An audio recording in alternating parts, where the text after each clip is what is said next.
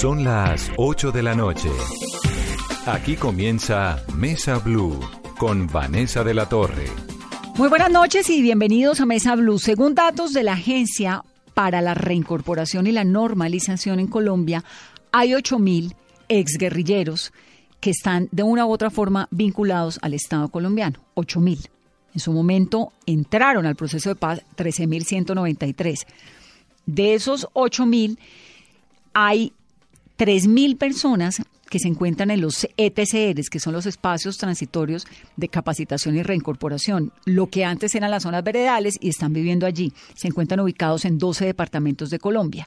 Van a ser trasladados cerca de 1.500 personas van a ser trasladadas de esos ETCR, son en total 24 los que hay en Colombia, van a ser trasladados 11 por diferentes razones porque se encuentran en lugares que no tienen las condiciones necesarias de suelo, porque están eh, en condiciones de seguridad complicadas, por lo que sea. Vamos a tratar de comprender en este programa qué va a pasar con todos ellos, a los que van a trasladar, si se quieren trasladar o no, qué está pasando con los proyectos productivos, con las siembras que tienen en esos espacios. Esto ocurre con un telón de fondo pues inquietante y es la carta que envía Iván Márquez cuando dice fue un error entregar las armas y ese mensaje, cómo le llega a esos exguerrilleros que se encuentran en esas zonas y por el otro lado, en contraste, el mensaje de Timochenko diciendo todo lo contrario, que lo que tienen que hacer es seguir haciendo lo que están haciendo, continuar por esa ruta del proceso de paz. Lo cierto es que llevan, Carolina, dos años apostando al proceso de paz quienes están en esas zonas. Porque Vanessa, en agosto 15 de este año ya se vence el plazo, pero que ya ha prorrogado el gobierno del presidente Iván Duque para que permanezcan en estos espacios territoriales. Y también la preocupación es si hay confianza o desconfianza luego de los hechos recientes, por ejemplo, el caso Santrich, qué está pasando, este cruce de cartas y la aparente división al interior del partido FARC. Vamos a Nariño. Martín Trujillo era guerrillero de las FARC y ahora se encuentra en uno de los ETCRs que van a ser reubicados. Martín, buenas noches. Buenas noches. Usted está en, en la variante, ¿no? En Nariño, en Tumaco. En el ETCR la variante Ariel Aldana. Bueno, ¿y por qué los quieren reubicar? ¿Qué les dicen allá en el ETCR? ¿Qué es lo que les han dicho? El tema es que nos, nos dice que no hay forma de comprar la tierra. Entonces, que por eso. ¿Y los van a ubicar en dónde? Nos, a nosotros, nosotros logramos un contrato de arrendamiento con el dueño de la tierra por 10 años. En el momento, pues por ese lado evitaríamos una reubicación porque teníamos mucha incertidumbre porque nosotros tenemos proyectos productivos de iniciativa propia. Sí. Y una reubicación pues nos significaría perder todo lo que hemos hecho en estos dos años. Obvio. Ahora, cuando usted me dice que lograron un acuerdo de arrendamiento por 10 años con el dueño de la tierra, ¿esos son ustedes o el Estado colombiano tiene algo que ver ahí en ese proceso de arrendamiento?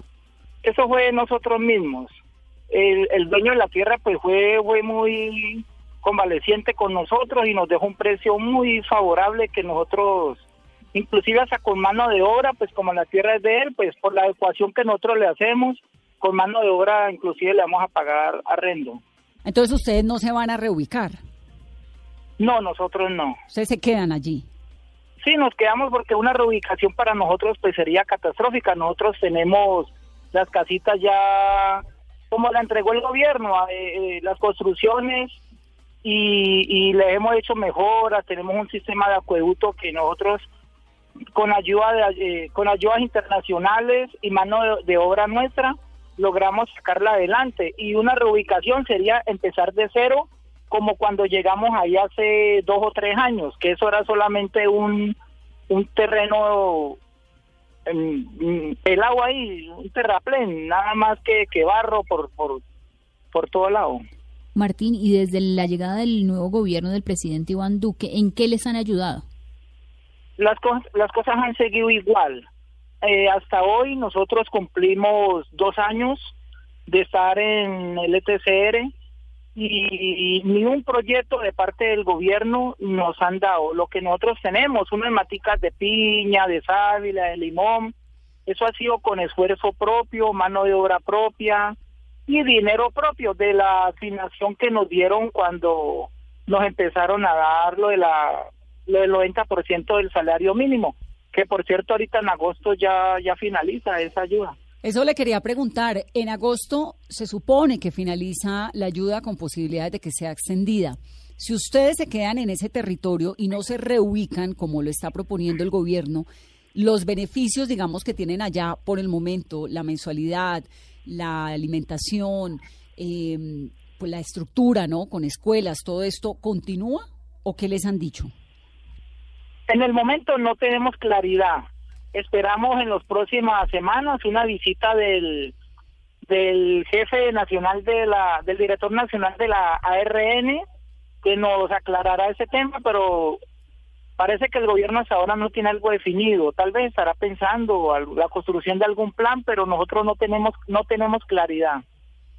Martín, muchos de los casos de ETCR, el gobierno ha dicho que es por temas de seguridad, porque los disidentes, porque bandas criminales también están llegando a estos puntos a algunos de sus compañeros a ofrecerles que se vayan a otros grupos. ¿Esto está pasando en, en su ETCR? Bueno, yo, diría que para, si es por un tema de seguridad, pues nos tenían que mandar para Holanda o para Bélgica. Aquí en Colombia en toda parte hay inseguridad, pues no podemos decir que en unas partes sí, que en otras no en Bogotá misma, en Cali, en Medellín, en las principales ciudades, pues las cosas están terribles. Y en cuestión, si me pregunta, pues, que por las disidencias o por grupos, pues yo lo que le puedo decir es que no, no sé para dónde nos podrían llevar que no tuviéramos problemas de seguridad. Pero, es claro decir de que nosotros hemos tenido el acompañamiento de la fuerza pública y ha sido un, muy eficaz, han hecho muy buen nuestros han hecho muy bien el trabajo de ellos y le estamos agradecidos porque hasta ahora no hemos tenido ningún inconveniente en el espacio territorial. ¿Cuántas personas hay allá?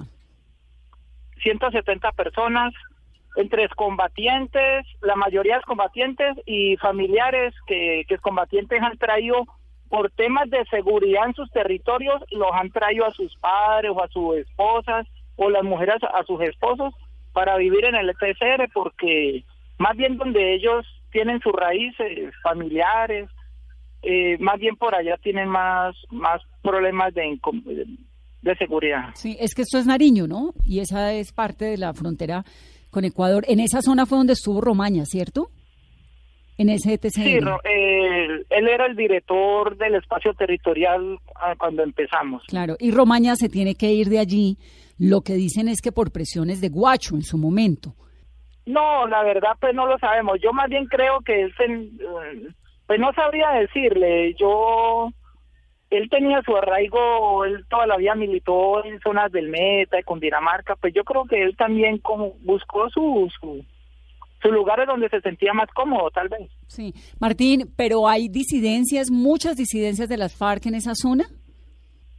Pues no sabría decirle, eh, la verdad pues nosotros los que estamos aquí en el espacio territorial pues estamos con el compromiso los acuerdos, los que se han ido tenemos conocimiento y la y la RN puede dar fe de que ellos están estudiando, en, están en, en universidades, en el SENA, otras personas trabajando en la tierra, pero pero que, que obviamente hay grupos, todo eso, pues, pues sí, pero no tenemos conocimiento de, quiénes son ni nada. Es más, eh, debido a la, a, la, a la conflictividad de esos territorios, el abandono estatal, la falta de oportunidades, no quiere decir que si hay grupos algo son combatientes de FARC, es gente nueva que se que llega a las a, a engruesar grupos porque no tienen oportunidades, el alfabetismo o analfabetismo aquí en el territorio es muy grande. Coca, siembra de coca. pero no quiere decir que sean excombatientes. Sí. Mucha gente nueva. Martín, siembra de coca, porque en esa zona de Nariño, pues hubo un proyecto muy importante también de, de intercambio de cultivos, ¿no? ¿De qué manera les ha afectado a ustedes el incremento de los cultivos de coca en Nariño, en el ETCR, si es que les ha afectado de alguna forma? Pues a nosotros no nos ha afectado. Eh, aquí había o existe el programa de sustitución de cultivos, lo cual pues empezó con mucho entusiasmo eh, 50 mil familias más o menos se, se acogieron a un acuerdo de sustitución de cultivos aquí en Tumaco. A esta fecha el gobierno le está cumpliendo como a unas 10 mil personas de esas 50 mil y solamente le han cumplido a las, a las familias con pagos de alimentación, pero no, ni el primer proyecto ha llegado ya para finalizar el programa de sustitución pero la gente está decidida a dejar los cultivos, están firmados los compromisos de las comunidades. La misma gente busca al gobierno y decirle queremos sustituir, denos la oportunidad, denos la, ayuda en proyectos, pero acá hay un tema muy grande de tierras, es que las personas no son dueñas de las tierras y al que no tiene tierra propia no puede, aunque sea en el proceso de sustitución, no le pueden, el gobierno no le da esas ayudas para proyectos. En sí, la gente, muchas de las familias que se acogieron al programa ya arrancaron la mata, tienen su, su, su lote ahí pelado, ni la primera semilla para sembrar una matica de limón o papa les han dado. Entonces, no sé ahora la gente qué va a hacer. Y eso es lo que no deja avanzar el, la paz, la tranquilidad porque es la gente está más incertidumbre que nosotros mismos. Martín, de eso quería preguntarle. Entonces, ¿de qué está viviendo o de qué están viviendo esas 40 mil familias a las que el gobierno no le ha cumplido? Y dos, en materia de confianza, casos como el de Jesús Santrich, lo que está pasando con Iván Márquez, con el Paisa, con Romaña, que no comparecen ante, ante la JEP, ¿eso cómo influye en los espacios territoriales? La verdad, entre, a nosotros pues estamos muy pendientes de las noticias, pues queremos que todo salga bien, que ellos estén bien, que los acuerdos se cumplan como debe ser, que todos nosotros que firmamos un acuerdo lo cumplamos a cabalidad y que y que se, se, haya justicia y no hayan montajes contra la gente de nosotros y cualquier acusación pues sea comprobable pero que nosotros nos afecte en sí la verdad pues estamos no no no nos afecta a nosotros no el todo, pues, no el todo. ¿Y de qué están viviendo las 40.000 familias a las que el gobierno no les ha cumplido en materia de restitución? Pues buena pregunta. Yo también quisiera saber de qué están viviendo. Yo creo que la gente por acá sobre es porque Dios es muy grande. Señor Martín, muchas gracias por haber estado esta noche en Mesa Blue. Bueno, gracias a ustedes por, por preocuparse de tal manera, pues por dar este mensaje a, a los colombianos. Nosotros en el espacio territorial como en todos los demás espacios a nivel nacional, estamos comprometidos con los acuerdos. Y queremos es que simplemente como quedaron escritos, que si les cambian algo sea solo para mejorarlos, no para echar para atrás, pues. Mire que después de 50 años lograr un desarme de la, de la guerrilla para que ahorita pues las acciones del gobierno, eh, como que fomenten que, que o hagan creerle a la gente de que tomaron una mala decisión, pues eso ese es el mal mensaje que se le da a la comunidad internacional. Pero nosotros estamos convencidos que la decisión que tomamos fue la mejor, el acuerdo de paz es lo mejor que le pasó a Colombia. Entonces son 24 ETCRs en total en todo el país, de los cuales 11 son los que tienen dificultades para lo que ellos llaman estabilización y por eso los van a poner en otros lugares. Es el que acabamos de hablar, eh, con quien acabamos de hablar en la variante en Tumaco, pero también hay otros, San Antonio, en Caldono en el Cauca, en Buenos Aires en el Cauca, en Carmen del Darí en el Chocó, en Remedios en Antioquia, en San José del Guaviare en el Guaviare, en Tibú, norte de Santander, La Macarena en el Meta, Arauquita en Arauca, Ituango en Antioquia y Puerto Asís en Putumayo. Esos son los que van a trasladar de lugar porque tienen pues estas dificultades y la gente allá pues tiene muchos interrogantes. Pero y lo que dice el gobierno es que las barreras para poder consolidar estos espacios territoriales son uno el uso del territorio, temas de seguridad y también el acceso a los servicios públicos que deben tener y para eso les están diciendo de manera concertada y el mensaje del gobierno es de tranquilidad, de que ellos quieren explicarles que no les van a quitar las ayudas. Sí, que el 25 de agosto no es que se apague la luz. Sí, no, no es un switch que van a pagar, sino que van a seguir llegando los suministros de víveres, va a llegar, seguir llegando el tema sanitario, los servicios públicos, pero sorprende muchísimo, Vanessa, que en este recorrido que hicimos por algunas de las de estos espacios, la mayoría tienen muchos niños. Ah, bueno, es que ese también es una imagen muy esperanzadora, esperanzadora y es que muchas exguerrilleras que durante los años de la violencia y del conflicto en Colombia no pudieron criar a sus hijos, llegaron a quedar embarazadas y a tener hijos. Y han nacido un montón de niñitos. Por donde uno vaya a un ETCR, hay una mamá Por lo menos le voy a dar cifras. En la zona de colinas eh, de Caracolí, esto en el Carmen del Darién, 49 niños. Y estamos en el Carmen del Darién. José Cleofás Mosquera es el representante legal del ETCR Caracolí que queda en Carmen del Darién. Esto es en el Chocó, ¿no? Don José, buenas noches. Buenas noches. ¿Cuántos exguerrilleros hay allá? Eh, por el momento habemos 78 exguerrilleros. ¿Con sus familias o solos? Con un familiar que es de 31 personas también.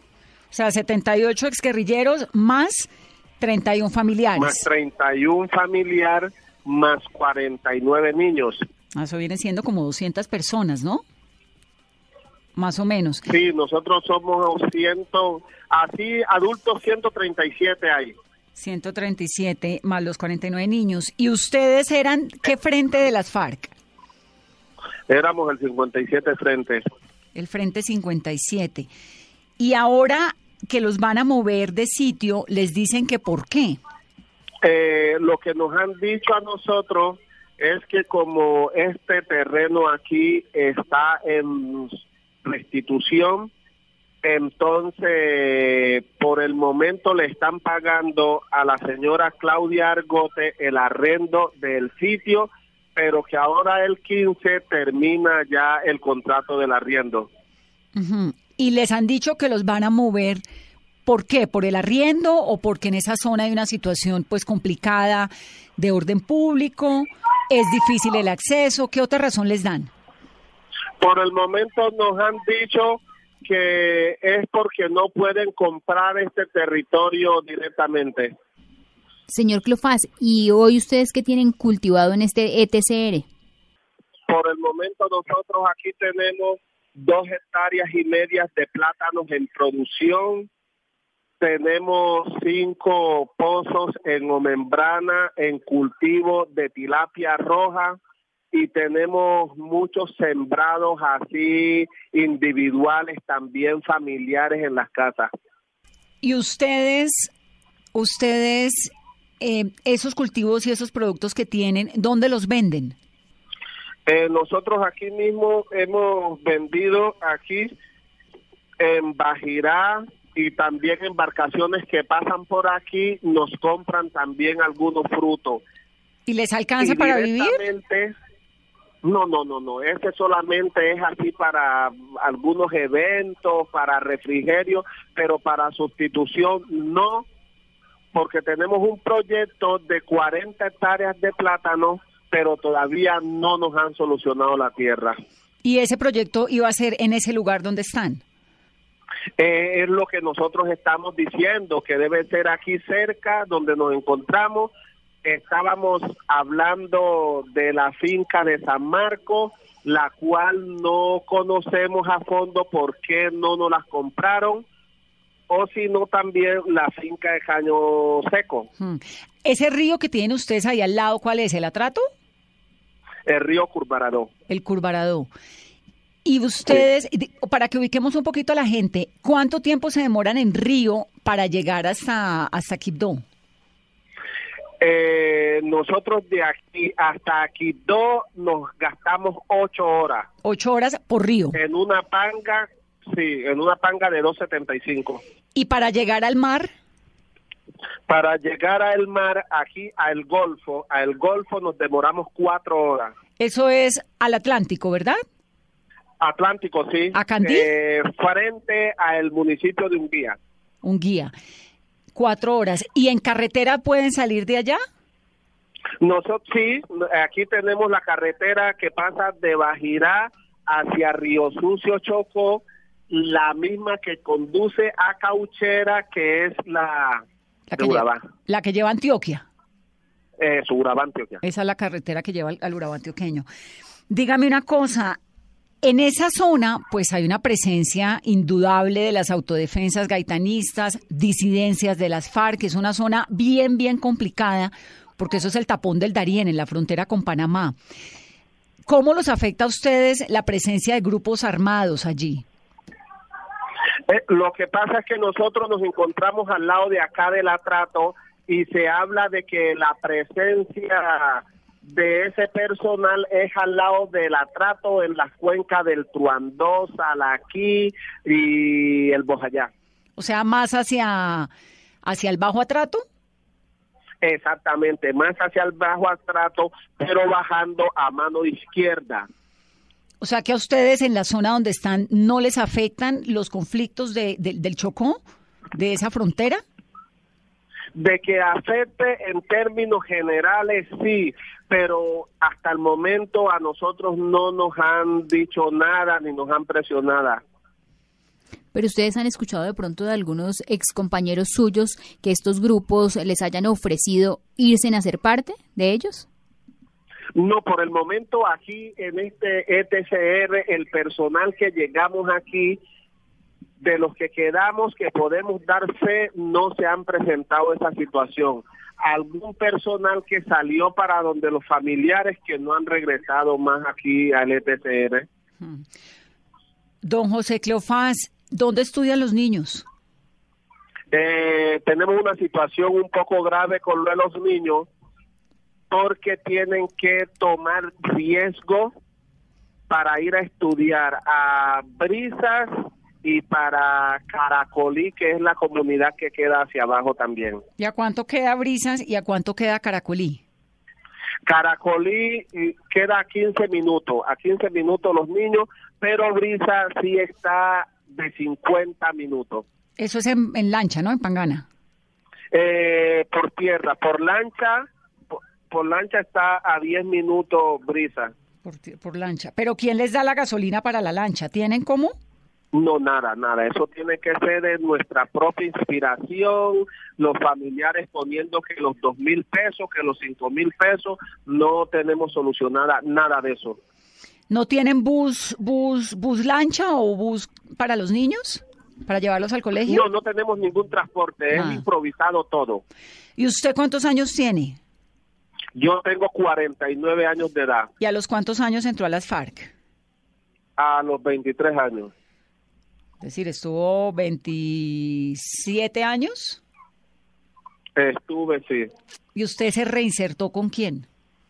Eh, el proceso general que hicimos, todos llegamos aquí, todos y de aquí fue después de que se cumplió el tiempo y que se hizo la entrega de dejación de armas, ahí algunos salieron, el resto quedamos aquí y de aquí no nos hemos movido para ningún lado.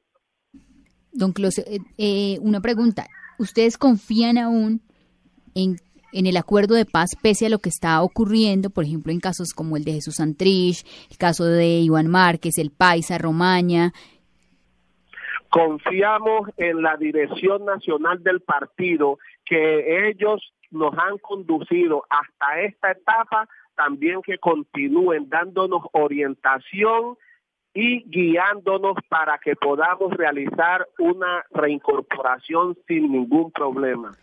¿Usted en algún momento se arrepiente de haberse reinsertado? En ningún momento me he sentido arrepentido, he sido optimista he dicho que con este acto que hicimos nosotros estamos dándole una esperanza de paz al país. ¿Y han sentido el respaldo del gobierno del presidente Iván Duque para esta consolidación del posconflicto?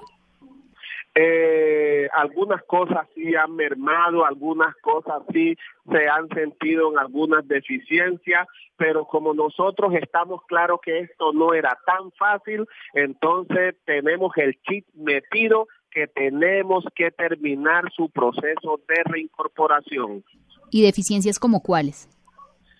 Eh, porque es que nosotros, como le comentaba, lo de los niños es algo que a nosotros nos atormanta mucho porque son nuestros hijos que en estos momentos tenemos que ir a llevarlos a la escuela, el río se crece, los caminos pantanosos, siempre son dificultades.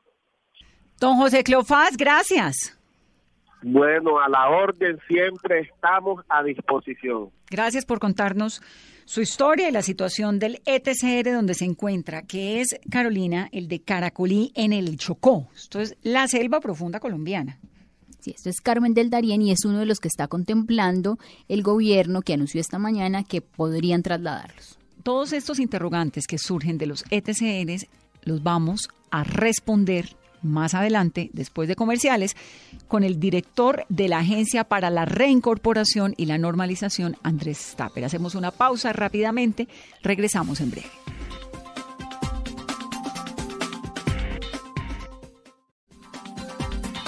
Continuamos en Mesa Blue. Andrés Stepper es el director de la Agencia para la Reincorporación y Normalización y está hoy precisamente en la Puerta de los Llanos Orientales en Villavicencio como parte de esta estrategia del gobierno para tratar de explicarle a la gente qué es lo que están haciendo y qué es lo que va a ocurrir con esos ETCRs. Doctor Stapper, buenas noches. Muy buenas noches, Vanessa, y a toda la mesa de Blue. Entonces, ¿usted qué es lo que va a hacer? Bueno, digamos que parte de la estrategia que definimos con el Gobierno Nacional y la Consejería para la Estabilización, vamos a comenzar a hacer un viaje por todos los ETCRs a contar qué va a ser ese proceso de transición, en qué consiste la consolidación y estabilización de los espacios territoriales, teniendo en cuenta que esa figura transitoria de los ETCRs finaliza ahorita en agosto de 2019. Esos ETCRs inicialmente eran diseñados para que estuvieran cuánto tiempo funcionando. Vanessa, importante porque inicialmente se habían pensado que esas, esos ETCRs venían de la figura de las zonas veredales. Que fue lo primero, ¿no? Cuando ellos se, se, desmovilizan o se reinsertan, se van a unas zonas que eran las zonas veredales. Exacto, cuando más de 6.800 personas de FARC llegan a estas zonas, 26 en todo el territorio nacional, hacen el proceso de dejación de armas, hacen el proceso de plena identidad y acreditación y normalización ante la oficina del alto comisionado y el mecanismo tripartito que se diseñó en el acuerdo.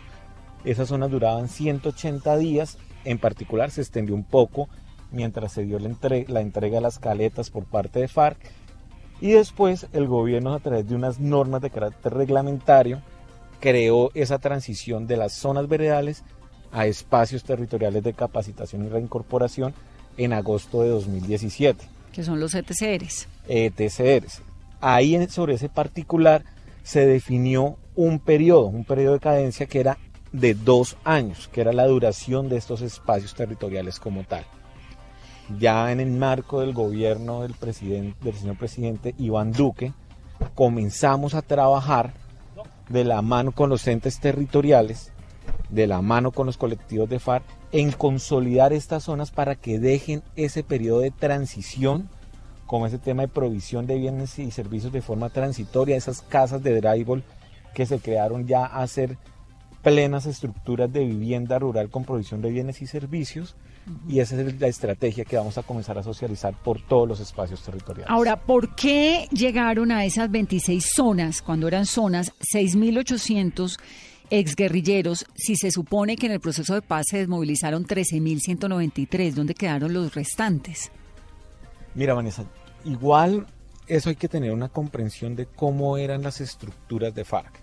Las estructuras de FARC eran hombres, excombatiente, hombre en arma, que pues hacían todo su periplo por todo el, el, territorio nacional y esa zona se concentraron 6.800 personas, pero igual hubo unos núcleos fundamentales que eran los milicianos, que son personas que viven en los municipios, en las cabeceras de las ciudades, también hacer un proceso de dejación, entrega y acreditación como pertenecientes a esos grupos. Ah, entonces los que eh. llegaron a esas zonas son los que estaban armados. Excombatientes, Excombatientes. Exacto. Bueno, entonces, arranca después los ETCRs, que son por dos años, y esos dos años se acaban ahora en agosto, ¿verdad?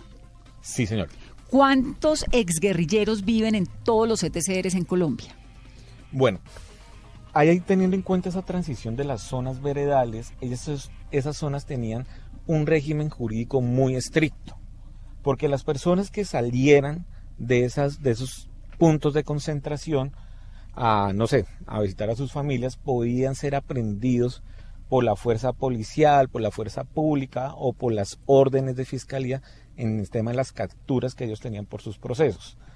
Entonces, Superado ese régimen de las zonas veredales y el tránsito a los ETCRs, esas personas ya tienen libre derecho de locomoción por todo el territorio nacional. Claro, porque es como, como si vivieran allá, pues es que vivían allá, ¿no? Sí, algunos, algunos tengamos presente que las estructuras de las FARC tenían más de 100 frentes en todo el territorio nacional, ahí se concentraron ellos en, 24, en 26 puntos en aquella oportunidad. Entonces, cuando se liberan todas estas zonas, todo el régimen jurídico especial que tenían, pues muchos de ellos volvieron a sus lugares de donde sus, estaban sus familias, sus parejas, sus comunidades, adelantar sus procesos de reincorporación, sea de manera colectiva e individual. Actualmente, en los ETCRs, hay unas 3.366 personas que están apalancándose en sus proyectos productivos colectivos, en sus proyectos comunitarios, sociales, en todas las estrategias que se han trazado y acompañado por parte del gobierno nacional. ¿Y el gobierno nacional en qué les está ayudando a estas 3.366 personas hoy?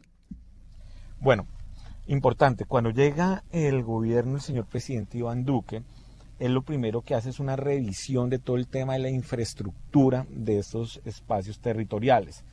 Fortalece con el acompañamiento de la Procuraduría General, se establece una estrategia para fortalecer esa pequeña y mediana infraestructura en medidas de corto mediano plazo y en, las cuales se están invirtiendo aproximadamente unos 19 mil millones de pesos para mantener el tema de suministros, el tema de los arrendamientos, el tema de provisión de agua, energía, mientras se ese tránsito de estos ETC. Entonces, mejor dicho, el gobierno ahí donde están, a esas 3.363 personas les da agua, luz, comida, unos mercados. Sí, también se hace, eso es el, otro punto.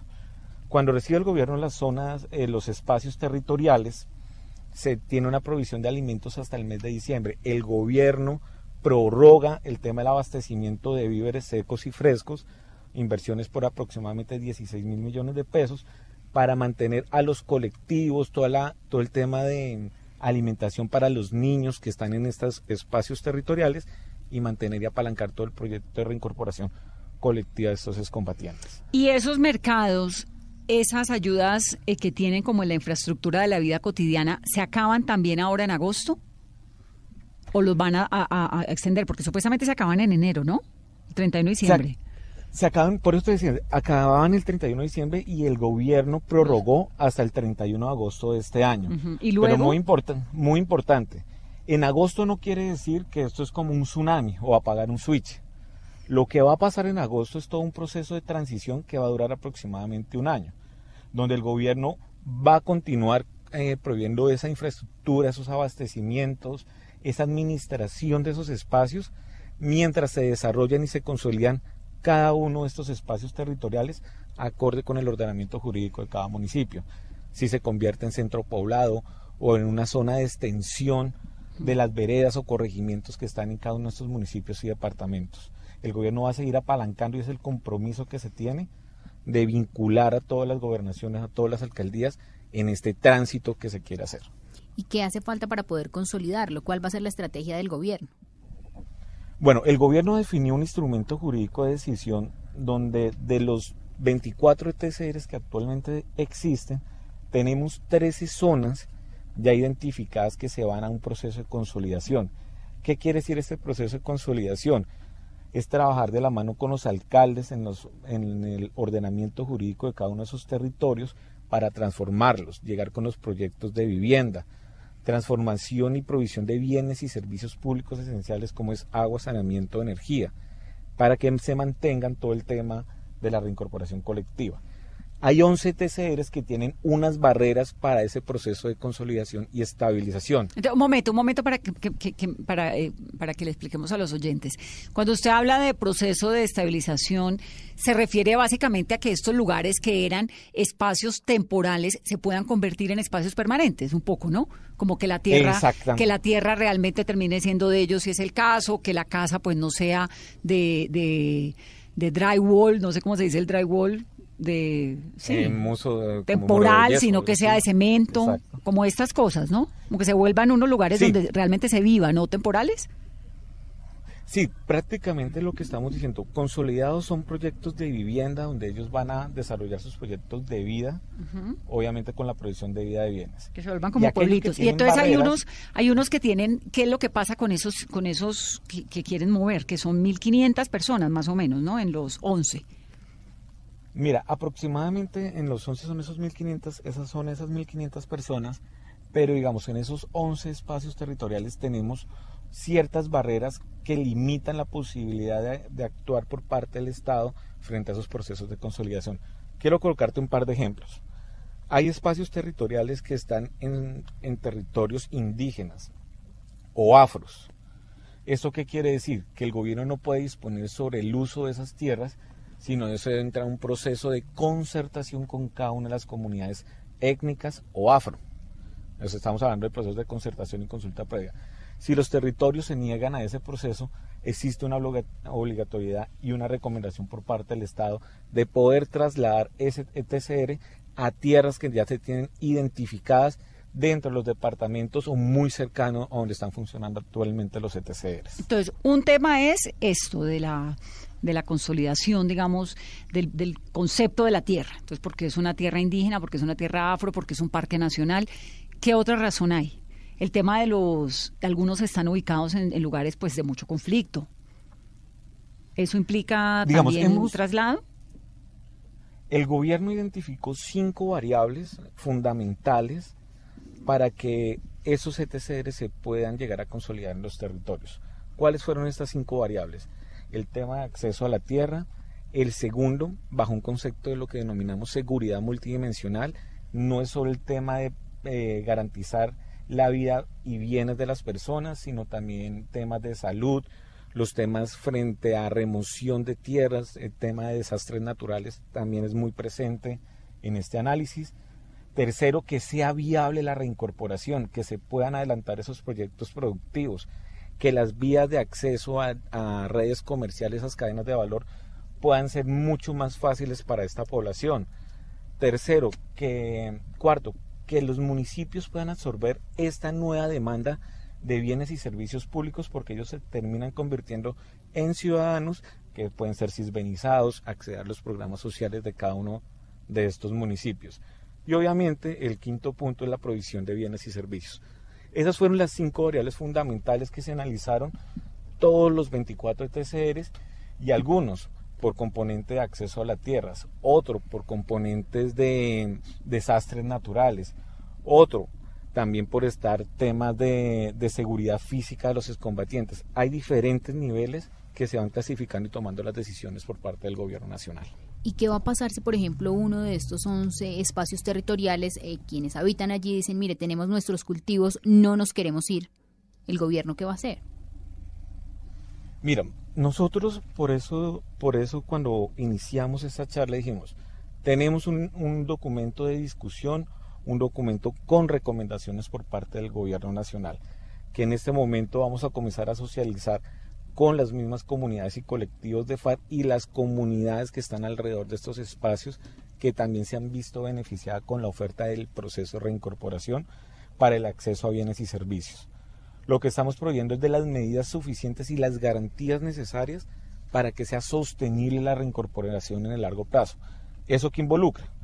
Que en un periodo de transición que va a ser este año se puedan consolidar estas zonas, se puedan hacer los desembolsos de los proyectos productivos, gestionar las medidas necesarias para aquellos productivos o, o procesos de emprendimiento que se hayan desarrollado, apalancarlos sean para mantenerlos en las zonas donde están o trasladarlos a estas zonas donde sean viables acorde con la reincorporación de cada uno de estos colectivos. Acabamos de hablar hace unos momentos, director, con eh, uno de los señores, Martín Trujillo, que se encuentra, se encuentra en el sur, en Nariño, y él nos dice, nosotros aquí tenemos tilapia, plátano, tenemos eh, Piñas. piña, esa era la zona de Romaña, ¿se acuerda? Obviamente. Sí, ese es el ETCR en Tumaco, la variante. En Tumaco, exacto. Que de ahí sale Romaña, entiendo, y le preguntaba, pero él decía que no, se lo quiero preguntar a usted, que de ahí sale Romaña como un poco por presión de, Guacho. Bueno, eso no, no tendría mayor información sobre ese referente que me dice. Pero bueno, esa era la zona de Romaña en todo caso. Y él nos dice, yo no me quiero ir de aquí, nosotros estamos acá muy contentos y estamos bien y estamos organizados y le estamos pidiendo a, estamos tratando de alquilar la tierra por nuestra propia cuenta, por ejemplo. ¿Qué pasaría con ellos? Con la gente que no se quiere ir de los espacios donde ya medianamente pues hizo la vida. Pues mira, yo hace aproximadamente dos semanas tuve la oportunidad de ir con unos congresistas de Países Bajos y visitamos el ETCR La Variante y tuvimos una reunión previa, obviamente con la junta directiva o con los líderes de ese espacio territorial, para comentarle parte de lo que es la estrategia del gobierno nacional frente al tema de los ETCRs. Tumaco tiene una gran particularidad es que, digamos, es un predio que pertenece a varias personas y una de ellas no quiere vender. O sea, partimos de la, de la potestad de que una de ellas no quiere vender, o sea, no podemos hacer todos los procesos de compra a través de la Agencia Nacional de Tierras. Pero si un señor quiere, eh, perdón, siga, siga. Sí, identificamos, identificamos con los mismos colectivos que hay unos predios donde ellos dicen, puede ser posible que nos traslademos, pero también necesitamos garantías de que estos proyectos de vivienda, estos proyectos que ustedes nos están hablando de provisión de bienes y servicios se den. Y la garantía que nosotros les estamos diciendo es que nosotros como gobierno vamos a mantener esa, esa infraestructura donde están, mientras en el espacio que escojamos de manera concertada con ustedes podamos hacer el traslado de este TCR de manera permanente y sea su solución de vivienda en el largo plazo con la provisión de vida de bienes y servicios. O sea, tampoco las comunidades están cerradas, siempre y cuando llegue una oferta eh, que sea garantizada por parte del Estado, como en este momento está ocurriendo. Pero si finalmente ellos no aceptan esta oferta del gobierno, ¿ustedes les quitarían el suministro de bienes y servicios? ¿O lo sacarían del proceso? Pero no te escuché bien que si finalmente eh, ellos no aceptan la oferta del, del, gobierno, ustedes terminarían sacándolos del proceso de reincorporación, quitándoles el apoyo económico y el apoyo de servicios? No, digamos que en eso el gobierno ha sido y el señor presidente ha sido muy eh, comprometido con el mensaje y con el proceso de reincorporación. El único garantía que necesitamos como gobierno es que ellos estén cumpliendo cabalmente y sinceramente con su proceso de reincorporación.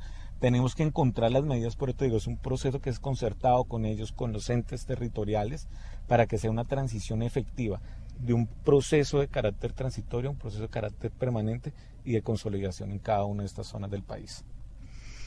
Pero yo quiero insistir un poco en lo que dice Carolina porque me parece, digamos, que hay como, como, como, como un interrogante tanto en algunas personas que se encuentran en las zonas como otras como nosotros. Si alguien, si un grupo de guerrilleros dice no, de exguerrilleros, no, nosotros no nos queremos mover de aquí, no aceptamos el traslado, que puede ser una opción, porque acá tenemos nuestros cultivos, porque acá tenemos nuestra vida, ¿qué pasa con ellos? Mira, el gobierno va a seguir acompañando por el tiempo que sea necesario el proceso de, reincorporación de todos los excombatientes, que estén dentro de estas zonas o que estén por fuera de estas zonas. Nosotros, como Agencia para la Reincorporación, estamos dando unas recomendaciones para poder, de la mano con ellos, con el 100% de los colectivos que se encuentran en los ETCRs, encontrar una solución viable para dejar esa figura transitoria. En el caso de Tumaco, tal como te la comentamos, si bien no podemos de pronto concertar con los dueños de predio el uso para la consolidación de estos proyectos de vivienda, estos proyectos de largo plazo, poder concertar con los excombatientes la compra de predios en zonas diferentes donde ellos sientan esos, esas perspectivas de seguridad y de consolidación en cada una de estas zonas. También es que hay que aclarar, digamos, resaltar que hay dos, que no necesariamente los exguerrilleros que se reinsertaron o que se desmovilizaron están todos en los ETCRs, ¿no? Y creo que eso es importante recalcarlo. Hay 3.363 que se encuentran en los ETCRs, pero estamos hablando de, en este momento, cerca de 8.000 que están aún vinculados al Estado colombiano. Sí, y que se encuentran ubicados en más de 400 dando su proceso de reincorporación de manera individual o colectiva y el gobierno después del 15 de agosto, ¿cuál es el presupuesto para poder atender la reincorporación? Mira, muy importante, el presidente este fin de semana sancionó el Plan Nacional de Desarrollo, Pacto por Colombia, Pacto por la Equidad. En el Plan Nacional de Desarrollo se establecieron unos artículos para fortalecer todo el proceso de reincorporación de los excombatientes. Dos artículos fundamentales, el que tiene que ver con los apoyos mensuales a todos los excombatientes que estén cumpliendo con su proceso de reincorporación. Si están en esa ruta cumpliendo cabalmente en el marco de la legalidad, ellos van a seguir recibiendo ese apoyo mensual del 90% de un salario mínimo que les aporte como sustento mientras se forman, se educan y esos proyectos productivos sean sostenibles en el largo plazo. Esa es la primera modificación transversal que se incluye en el Plan Nacional de Desarrollo como apoyo a este proceso de reincorporación de largo plazo. El segundo y más fundamental, el tema de acceso a tierras para el desarrollo de proyectos productivos. Aquellos bienes eh, que son administrados por la sociedad de activos especiales, que ya han sido extintos de dominio por cualquiera de las causales definidas en la ley, pueden ser entregados a las, a las, cooperativas de FARC para implementar esos proyectos productivos teniendo en cuenta la vocación de esos territorios. Acá se manifiesta y se materializa ese compromiso que ha tenido el señor presidente y que lo ha manifestado en las diferentes visitas a los espacios territoriales. Ahora, eh, ¿cómo va lo del apoyo para los proyectos productivos? Porque inicialmente, hace unos meses, decían que solamente habían dos para los cuales habían, les habían entregado ya el dinero. En este momento, ¿cuántos proyectos productivos hay? Cómo está el, desembolso de los fondos, de los recursos, cómo están funcionando esos proyectos que ellos tienen, el de la tilapia, el de la piña, el de la, eh, la bichuela. Mira, Vanessa, en este momento tenemos aprobados 186 proyectos productivos, tanto colectivos como individuales. Colectivos, 24 proyectos productivos, los cuales han sido desembolsados en este momento 17 proyectos productivos y son inversiones por más de 17 mil millones de pesos y que se están implementando con todo el acompañamiento de la cooperación internacional, del SENA, impulsa que es la entidad del gobierno que nos ha ayudado a fortalecer estos, estos emprendimientos y tenemos 162 proyectos individuales que benefician a 190 personas y que han sido desembolsados en un 100%. Esos proyectos se están implementando en 93 municipios y venimos con todo el acompañamiento institucional para que esto se vuelva viables en el largo plazo y sea la sostenibilidad económica de esta población. Perdón, 17 mil millones de pesos. En los proyectos de carácter colectivo, en los individuales son aproximadamente unos 1.200 millones de pesos, pero estamos hablando de inversiones cercanas a los 19 mil millones de pesos por parte del gobierno nacional. Por un año. Obviamente también. Pero eso no es tanto, ¿o sí? Llevamos nueve meses, Vanessa, en el tema de la implementación de lo que es la aprobación de los proyectos y el desembolso de estos proyectos productivos. Pero te decía, es decir, 17 mil millones de pesos para cuántas personas. Esos proyectos están beneficiando a 1.757 personas. Ahorita dentro de la planificación que se hizo en el Plan Nacional de Desarrollo y la Política de Paz con Legalidad, en materia de generación de ingresos, se quiere llegar también en el mes de agosto y ya tenemos las rutas con la cooperación internacional, con el sector privado y con el sector público a través de Impulsa, de poder fortalecer más de 41 proyectos productivos que vinculen a más de 3.600 personas para lograr para lograr esos proyectos productivos de largo plazo y esa consolidación de las rutas al mes de agosto. Ya lo entendí, ya lo entendí, sí es un gran esfuerzo. Ahora, ¿cómo pretenden que todos estos productos que ellos tienen en esas zonas tan alejadas del país lleguen a los mercados o se vuelvan sostenibles a largo plazo? Por ejemplo, no sé, los de los uniformes La Montaña que están en, en Anorí, en La Plancha, o los de las señoras que están en Icononso haciendo ropa y diseños, o los que están sembrando piña en, allá en Tumaco. ¿Cómo van a hacer para que esto se vuelva sostenible a largo plazo, para que no terminen siempre pues viviendo con el sueldo del Estado? Mira, mm, hay diferentes figuras, pero nosotros como Agencia para la Reincorporación estamos utilizando los instrumentos que actualmente el gobierno tiene para poder formalizar y poder meter estos proyectos productivos en las cadenas de valor en todas las regiones. Hemos hecho parte de la figura de agricultura por contrato. Para ponerte un ejemplo, en, el espacio territorial de Pondores, en La Guajira, en el municipio de Fonseca, hemos implementado una ruta que beneficia a 51 excombatientes con la Bolsa Mercantil de Colombia en la producción de batata para la, para la producción de concentrados de animales. Eso ya tenemos la, la comercialización asegurada, la producción por parte de los excombatientes, con recursos que se proporcionaron por parte de la Bolsa Paz o los recursos del Fondo Colombia en Paz para implementación de este tipo de iniciativas. Ese fue el primer pilotaje que hicimos que ha sido grandioso y que hemos tenido muy buenos resultados a la fecha. Igual, con el sector privado hemos comenzado a vincular en diferentes ruedas de negocio para que el sector privado se vuelva aquel que preste asistencia técnica, apoyo y ayuda a la capacitación y comercialización de estos productos. Mm. Hace muy poco en la visita que tuvo el señor presidente ahí con Onzo, fuimos con dos grandes empresarios, uno que tiene que ver con la con la tema textil y con, fuimos con Arturo Calle para ver esos proyectos de confecciones, cómo los podemos apoyar desde las personas que saben el tema de asistencia técnica y la comercialización de los productos. Ah, pero eso sería buenísimo, ¿no? Es que eso es lo que toca, que los, que los empresarios se metan, porque si no ellos haciendo una cantidad de proyectos, pues en esos lugares tan alejados, muy difíciles. Sí, igual con todo el apoyo de la misión de Naciones Unidas, con ProAntioquia, las diferentes fundaciones que ellos manejan, estamos apalancando esos emprendimientos en Dabeiba, en todo el departamento de Antioquia, para que esas sean apuestas efectivas de, de estos emprendedores en el tema de los cultivos de las tilapias y también que ellos conozcan cuáles son las dinámicas del mercado. Ese ejemplo que nos colocaba muy bien de la piña, por ejemplo, en la zona de Tumaco tenía una baja comercialización y tocó eso fueron emprendimientos que fueron desarrollados por los excombatientes con sus propios recursos, pero que nosotros hemos venido apalancando para que estas iniciativas no mueran y que tengan todo el acompañamiento institucional. En Tumaco tiene una gran producción piscícola y estamos con el apoyo del SENA, con los empresarios de la zona, en tratar de montar esos estanques para el cultivo de camarón, que es algo muy propio de la región y que es algo muy productivo y que puede beneficiar a los excombatientes en esa zona. ¿Y para los próximos días está prevista de pronto una nueva visita del presidente Duque a un espacio territorial?